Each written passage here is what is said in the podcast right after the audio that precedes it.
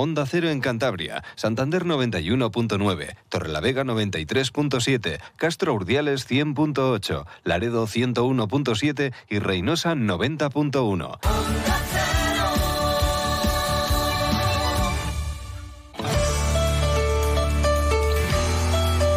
Cantabria en la Onda. Deportes con Fran Diez. Onda Cero. Saludos, tiempo ya para la información deportiva aquí en Onda Cero con José Luis San Julián en la realización técnica y hoy vamos a conocer y a saludar a un cántabro que triunfa en el extranjero, en Inglaterra, Mateo Joseph Fernández Regatillo, el primer cántabro en debutar y en jugar en la Premier League, en la máxima categoría inglesa esta temporada. Lo hará en la Championship, en la segunda categoría, porque el Leeds descendió. Y además ha estado en el Mundial Sub-20 en Argentina, defendiendo la camiseta de Inglaterra. España no se había clasificado, aunque hubo también, pues bueno, cierto debate sobre si España le tenía que llamar ya en las secciones inferiores. Al final se adelantó Inglaterra y claro, con esa opción de participar en todo un Mundial Sub-20, pues evidentemente el futbolista de Escobedo de Camargo se decidió por defender la camiseta de Inglaterra. Mateo Joseph, ¿qué tal? Buenas tardes. Muy buenas, ¿qué tal? ¿Qué tal? Has tenido un verano de lo más eh, movido y casi sin tiempo de, de, pasar por la tierruca, ¿no? Porque has estado también por Barcelona. Sí, estuve en Barcelona hace unos días para entrenar, para empezar a prepararme ya, porque será una temporada importante la que viene. Pero sí, movidito, viajando mucho e intentando disfrutar eh, de los momentos, ¿no? Eh, ¿Qué tal en ese Mundial eh, Sub-20? Eh, curiosamente, ganasteis a la campeona Uruguay 2 a 3, eh, pero luego en la primera eliminatoria, en octavos, eh, caísteis ante Italia al final, en el minuto 87, 1 a 2. una auténtica lástima, porque eso, habéis demostrado estar con los mejores. Luego la final, precisamente, fue Uruguay-Italia, y ganaron los, los charrúas 1 a 0 a los italianos. Sí, fue, bueno, a ver, un poco los días después de ese partido fue un poco eh, duro porque fue un partido que yo creo que merecíamos más porque estuvimos, estuvimos bien, eh, pero bueno, eso es eh, un, un, mundial, ¿no? Que le puedes ir para casa un día para otro, pero bueno, experiencias que yo creo que, que sumarán y, y muy contento de poder vivirlas queda el consuelo, pues eso, de haber ganado al campeón y de haber caído ante el, ante el segundo clasificado, pues por la mínima y al final de todo, ¿no? Sí, sí, la verdad es que sí. Y a nivel personal, pues eh, precisamente en ese partido que, que gana Inglaterra-Uruguay 2-3 eres titular y jugaste prácticamente todo, ¿no? Eh, es verdad que ante Irán te dejaron descansar un poco, ya no había nada en juego, que, que empató Inglaterra después de haber ganado los dos primeros partidos de la fase de grupos. Sí, fue, fue un tema por la amarilla que me sacaron contra Uruguay, porque ahí si no te pierdes octavos, y luego los octavos sí que los jugué, pero bueno, eh, fue una lástima porque yo creo que pudimos ganar ese partido, la verdad. La experiencia pues es alucinante, además en Argentina, un país muy futbolero, estar con los mejores del mundo eh, de tu categoría, pues es algo que, va a quedar ahí para siempre. Sí, sí, tengo las camisetas guardadas, mis padres pudieron venir, mi tío, así que una experiencia que no, que no olvidaremos y, esperemos que haya más de esas. Unos meses antes, como decíamos, pues hubo ese debate, ¿no? Si te llamaba España, si no, eh, me imagino que, que, si llegas a, a la edad de, participar y ser llamado por las absolutas, pues, pues vuelvas a vivir ese debate, ¿no? Eh, sí, un, un tema ahí que, que, hubo un poco de debate, yo creo que elegimos bien, he tenido la oportunidad de jugar un mundial y, y bueno, eh, muy contento con todas las, todas las decisiones que he ido tomando hasta ahora, la verdad.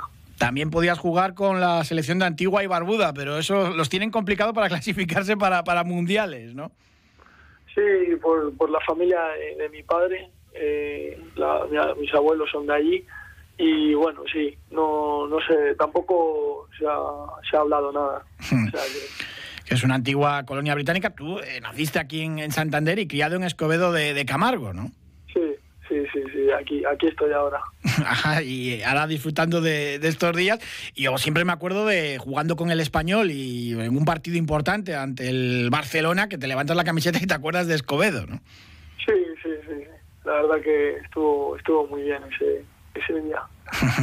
bueno, primer cántabro en jugar en la Premier League. En Cantabria hemos disfrutado de leyendas del fútbol, no sé, Paco Gento, Miera, Marquitos, Quique Setién, Amavisca, Canales. La lista sería eh, larguísima y alucinante, pero nadie había jugado en, la Champions. Es verdad que Cristian Ceballos, por ejemplo, estuvo en el Tottenham, pero, pero no llegó a debutar. O que Marcos Alonso Mendoza, hombre, nació en Madrid, aunque sea medio cántabro, y no cuenta. Nacido en Cantabria, el único de momento que, que ha jugado en la Premier, casi nada.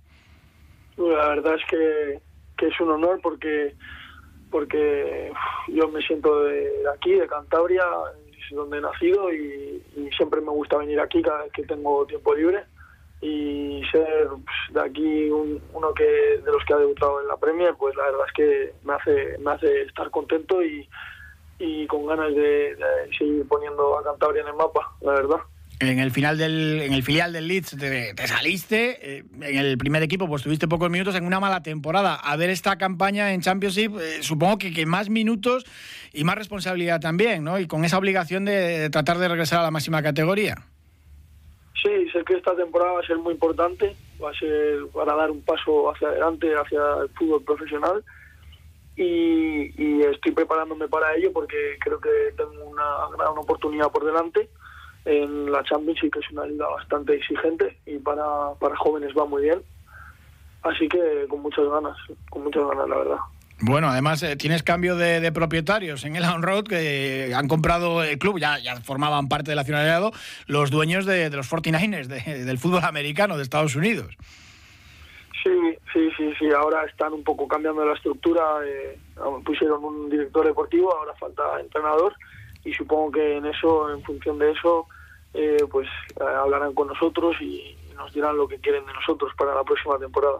Aquí cuando llegaste a debutar en Premier y claro, eh, te veíamos pues jugar con, con, el filial ¿no? a un nivel tremendo, pues mucha gente decía, ojalá que vuelva al Racing o que el equipo de, de Santander te, te pida cedido, ¿no? De momento eso, es complicado, ¿no?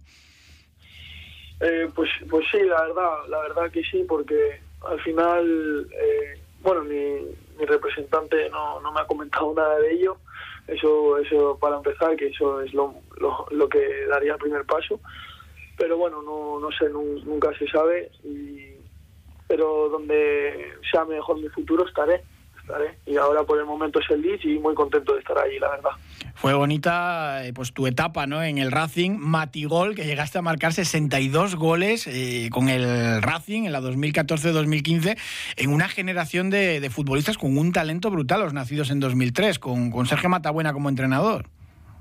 Sí, sí, la verdad es que esa generación eh, de, esos, de, esos años tengo muy buenos recuerdos porque competíamos muy bien y muy contento de ver que hay muchos jugadores por ahí eh, intentando llegar a la élite. Bueno, Pablo está ahí ya eh, y muy contento, la verdad, de haber estado con ellos entrenando, jugando y, que estén en buenas situaciones, la verdad.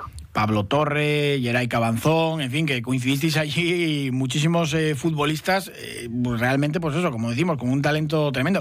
¿Mantienes contacto con, con muchos de ellos?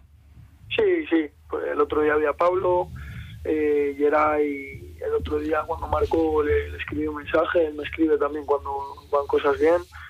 Corral, hay muchos, muchos, muchos jugadores, Pereda también que está en Villarreal, que, que mantengo contacto con ellos, la verdad. Sí, sí, algunos, eh, Antonio Po, Carrascal y Mario Bastante, en fin, que la verdad que coincidisteis allí un equipazo. Eh, saliste para el español donde no te fue nada mal, en Barcelona. Eh, no, los, los primeros años sí que me fui con 13 años, fue una decisión difícil y los primeros años sí que sí que los dos primeros años sí que fueron un poco complicados porque es una liga exigente, eh, no conocía a nadie y, y eso, el tema de estar fuera de casa también hacía, pero me hice, me hice a ello y, se vieron los frutos del sacrificio luego, la verdad, muy mm. contento. A veces es una decisión arriesgada salir fuera porque, pues bueno, lejos de casa muchas veces pues pesa todo más, ¿no? Sí, sí, sí, sí. La verdad es que es difícil la, la presión, digamos, ante los mayores más presión, luego los, los estudios en ese momento tienes que también eh, estar con, a tope con ellos y es una cosa que, que tienes que tener muy clara y, y también pues eh, poner todo de ti en ello para, para que vayan bien las cosas. Y ya, pues bueno, eh, en juveniles, pues llamas la atención de, todo el mundo, sobre todo por, ese partido, ¿no? El que, el que marcas al Barcelona y se fija un poco, pues, los grandes de Europa en ti y tienes cantidad de, propuestas para, para, salir, ¿no? Sí, fue, fue un año que, que, me preparé bien para ello, porque Juvenil División de Honor es un, año muy, muy bueno para, para demostrar las cosas y la verdad es que el principio de temporada con goles, eh, asistencias ayudando al equipo, eh, yo creo que, que, me puse un poco ahí eh, en el mapa y, bueno, pues digo que estoy en Leeds ahora. Ese hat-trick al, Barça pues fue muy mediático, pero hiciste una campaña extraordinaria. ¿Qué tal fue la adaptación a, Inglaterra? Que también pues cambiar de país, aunque es verdad que, tu padre pues, pues bueno, defiende de, de Antigua de Barbuda, que fue colonia británica, pero ¿cómo fue la adaptación a Inglaterra? Eh, pues eh, bueno, es un poco, son culturas diferentes, eh, aunque estén relativamente cerca, son culturas diferentes, el estilo de vida también. Pero como, como has dicho, como bien has dicho, mi padre es inglés y eso yo eso ya lo tenía como dentro de mí, entonces fue lo hizo un poco más fácil. Y bueno también es otro fútbol, entonces hubo unos meses de adaptación pero esta temporada yo creo que ya se ha visto que estoy adaptado y, muy, muy bien, la verdad. Y con mucha ilusión pues de, hacerlo bien en esa Championship y de, conseguir el ascenso con el Leeds, ¿no? A, la Premier. Sí, sí, sí. Es el principal objetivo de poner al club donde se merece otra vez y, y a por ello, la verdad. No, no puedo explicar las ganas que tengo ya. ¿Cuándo te tienes que incorporar para empezar la pretemporada? El, el 3 de julio. Entonces de julio tenemos que volver. Bueno, no queda nada para descansar. Aquí en Cantabria, ¿qué es lo que más te gusta hacer? Ir a la playa, la verdad. La playa de aquí no se compara. Pero bueno, hoy, por ejemplo, no se puede ya, ¿sabes? Ya, hoy, hoy tenemos un poquito de, día, de día inglés. ¿Cuál es tu playa aquí preferida en Cantabria? Me gusta mucho el Sardinero, eh, Somo también he ido alguna vez. Eh, hay bastantes playas que, que están muy bien, la verdad. Bueno, la comida aquí en Cantabria mejor y en casa más todavía.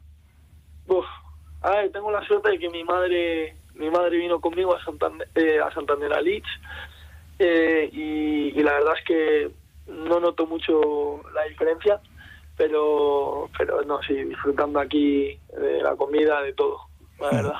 ¿Y en el fútbol eh, hay mucha diferencia del fútbol británico al, fútbol español? Sí, sí, se nota, se nota. Se nota mucho, por, por ejemplo, jugamos un amistoso con el primer equipo del Leeds contra la Real y se notaba un poco eh, la diferencia ¿no? de jugar contra la Real Sociedad y jugar contra eh, el Chelsea mismo cuando salí. Eh, es diferente el, estilo, cómo están colocados los jugadores, pero bueno, todo es diferente. Al final, el rival siempre va a cambiar. El ambiente en los estadios es espectacular en cualquier categoría, además. Sí, sí. El año pasado tuvimos 22.000 aficionados en un partido contra el Manchester City. Es increíble. Y allí ahora mismo, pues económicamente, pues, eh, son las competiciones más poderosas, incluso la Championship, eh, pues muchas veces roba, roba jugadores a, las primeras divisiones de España o de Italia, ¿no? De cualquier país. Sí, la verdad es que están haciendo las cosas bien. Eh, es un fútbol también que llama la atención por las transiciones y todo, y que hay muchas ocasiones también. Y sí, es un, es un estilo de juego que a mí me gusta mucho, que yo creo que también me, me, viene bien a mis condiciones. Y sí, están haciendo las cosas bien y yo creo que van a seguir creciendo, la verdad. A ti te gusta jugar principalmente delantero, a veces te escoran ahí a, la banda, ¿no? Pero prefieres jugar de como, como punta. Sí, sí, sí.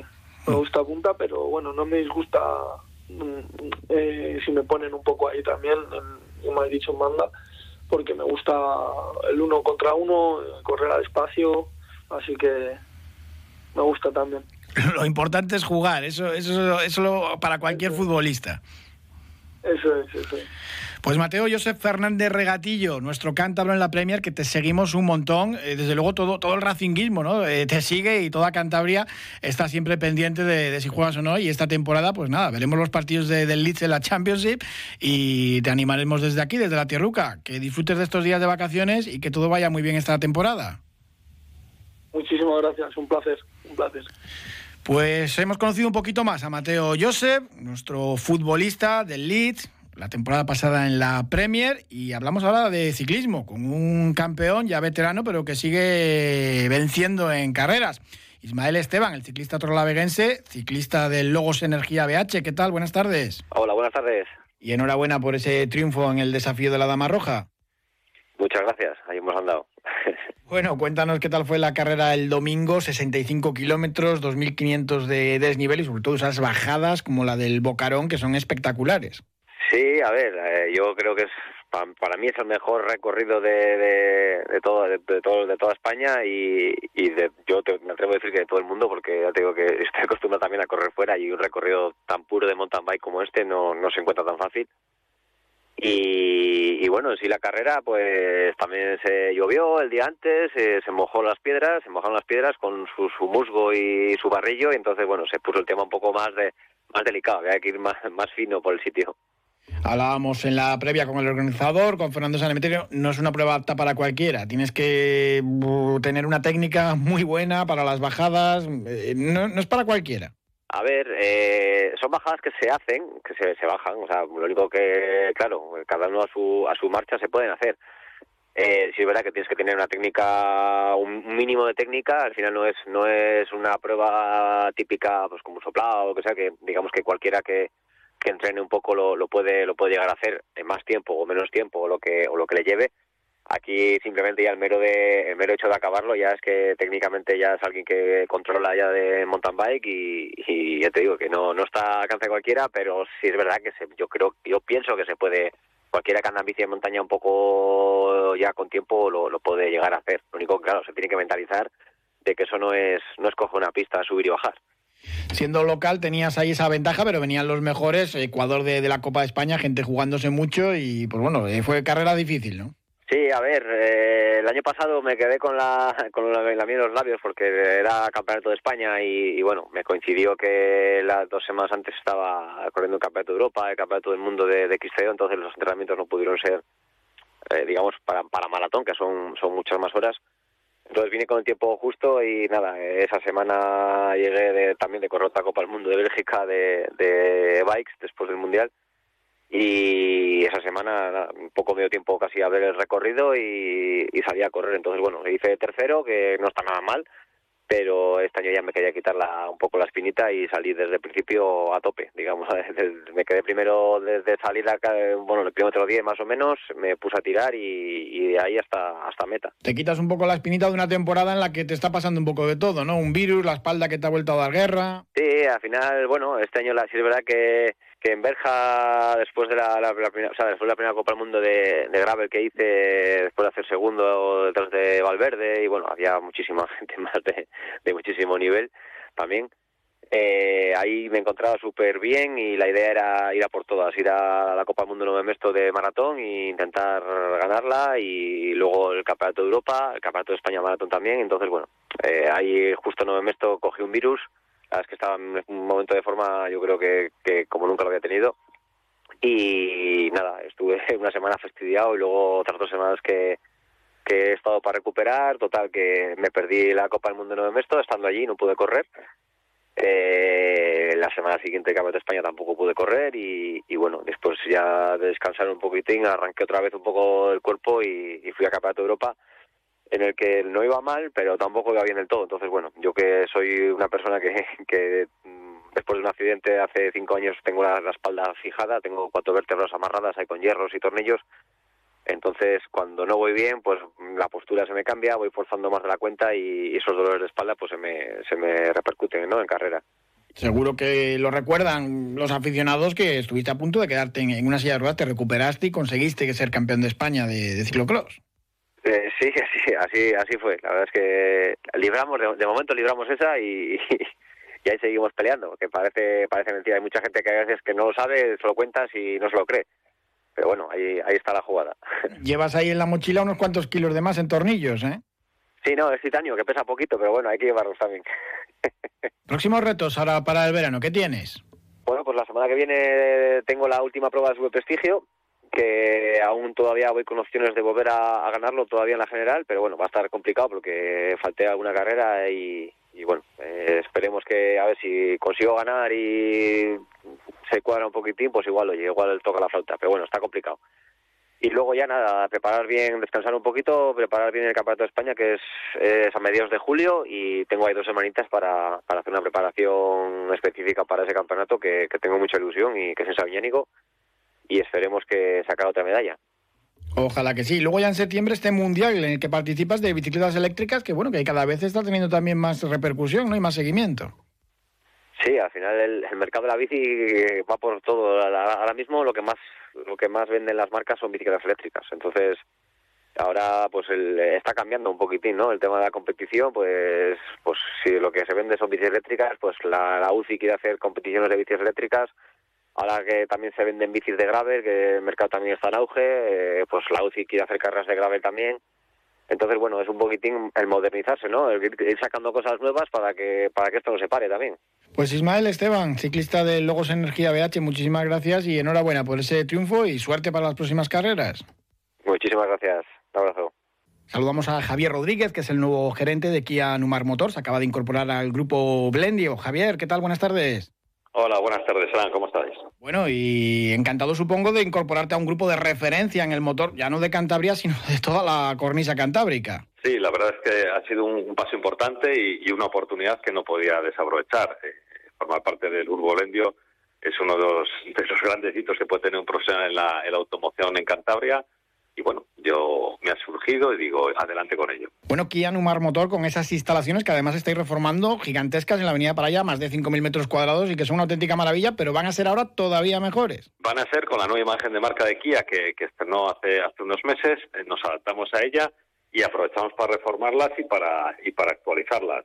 Lógicamente pantallas grandes, eh, un sistema de, de multimedia para que el cliente pueda acceder a los coches más fácilmente, pueda conocer toda la gama Kia y, más cómodas, evidentemente más cómodas. Háblanos de esa gama Kia, lo que estáis ofreciendo ahora de cara al verano y próximos lanzamientos. Alguien que esté buscando coche, ¿por qué tiene que visitar Kia Numor Motor? Pues tiene que visitarlo principalmente porque somos eh, la marca líder del mercado de Cantabria y eso no sucede por casualidad.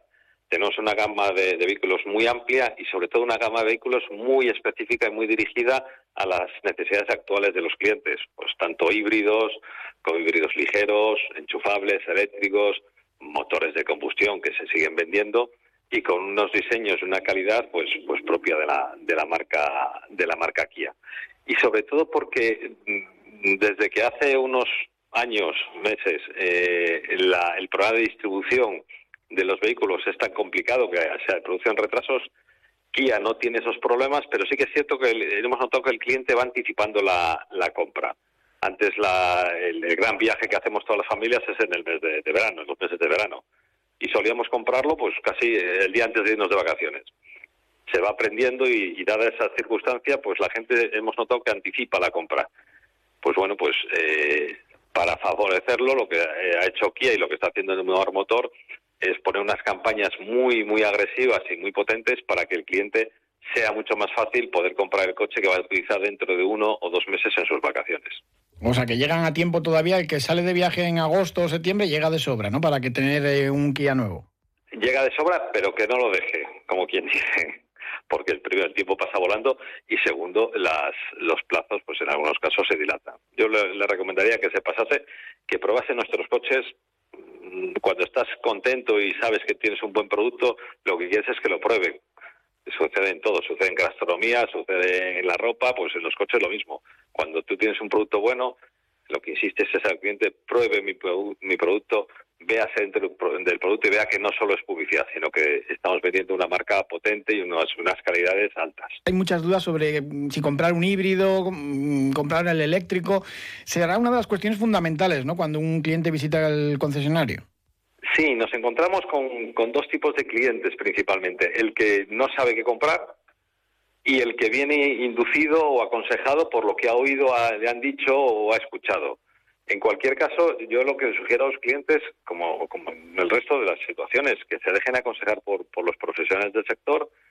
Y, aquí en Kia, en un bar motor, contamos con unos profesionales de, del sector y de las ventas lo suficientemente cualificados como para que le puedan aconsejar cuál es la mejor tecnología para el uso que él da. eh, Frank, en esto no existe la, la motorización perfecta. Hay gente que para él, por su uso, porque le da por sus necesidades o por sus circunstancias, pues puede ser un coche eléctrico. Pero hay otras personas que el coche eléctrico no es el más indicado para él, sino que a lo mejor es un híbrido. En, la gama está la variedad y está el acierto. Y lo mejor es preguntar y, que le aconsejen y le orienten para ello. Hacer números y para eso estáis los profesionales, Javier. Efectivamente, como todo. Y hoy en día eh, hay los suficientes medios de financieros como para, primero, no ligarte a un coche durante muchos años, que a lo mejor la tecnología pueda cambiar, y sobre todo que las circunstancias personales de cada uno de nosotros cambian a lo largo del tiempo. Bueno, pues existen métodos y sistemas que, que los comerciales de Kia los conocen y que les aconsejará al cliente para que puedan sacarle el mayor partido posible a sus a sus eh, potenciales o a sus necesidades. Pues Javier Rodríguez, nuevo gerente de Kia Numar Motor, muchísimas gracias. A ti, Fran, un saludo a todos. Y tenemos que hablar de bolos, repaso de la actualidad bolística. José Ángel Hoyos, buenas tardes. Hola, muy buenas tardes. Tenemos la liga muy emocionante y Copa también. Pues sí, sí, eh, tenemos de todo. La verdad es que eh, los que nos dedicamos a esto de informar y hablar de bolos hace 20 días decíamos que Peña Castillo ya tenía su sexta liga ganada y han pasado solo cuatro jornadas, dos fines de semana de, de esta segunda vuelta y, y donde dije digo, digo Diego porque ahora Camargo se ha puesto a un solo punto, a un solo punto de Peña Castillo, que ha tenido en estas cuatro jornadas cuatro puntos. Por lo tanto, la liga se ha puesto súper emocionante y tenemos ahora ya la incertidumbre esa si será la sexta liga de, Peña Castillo consecutiva, cosa que nadie ha conseguido, como hemos dicho siempre, y o la primera de la era nueva de, Puerta Ropero y Camargo el Pendo, después de la de 2011, 12 años han pasado ya desde que el gran Pepe Rodríguez dejara la peña y la dejara con el título de liga. Por lo tanto, emoción al máximo tanto en, los hombres como en las mujeres. Sí, sí, ha sido un poco pues, lo que dices, ¿no? Hace nada pensábamos que Peña Castillo iba encaminado y fíjate qué partido tenemos el, el jueves, hermanos Borbolla Peña Castillo. Pues sí, es una jornada muy importante esta que viene. Es una jornada doble, la última doble que hay, que todo el mundo las tiene miedo, te coge con una mala racha y, te hunde o te salva y entonces eh, comienza ya este jueves con un hermano Borbolla Peña Castillo pero el sábado tenemos un Camargo Casa San Pedro, por lo hmm. tanto las, las pruebas se las ponen ahí difíciles y veremos eh, veremos cómo queda la cosa. Lo ideal para los aficionados es que eh, quede todo pendiente para ese Peña Castillo Camargo de esa fecha ya grande en España por el tema de las elecciones, 23 de hmm. julio, jornada 23 y Peña Castillo Camargo. Por tanto, todo hace indicar que, y nos gustaría que así fuera, que, que todavía la liga se alargara, pero todavía quedan cinco jornadas para entonces y lo mismo que ha pasado una cosa puede pasar la contraria. Demasiada emoción con los espectadores, muchos de ellos mayores. Ojo, ¿eh? eso puede provocar algún, algún infarto, pero bueno. Bueno, yo creo que no somos los de la gente de los bolos tanto como para eso, ¿no? Creo, ¿eh? Pero bueno, todo puede pasar. Sí, sí, va a estar emocionante. Y en Feminas también se ha, se ha apretado la, la parte de arriba.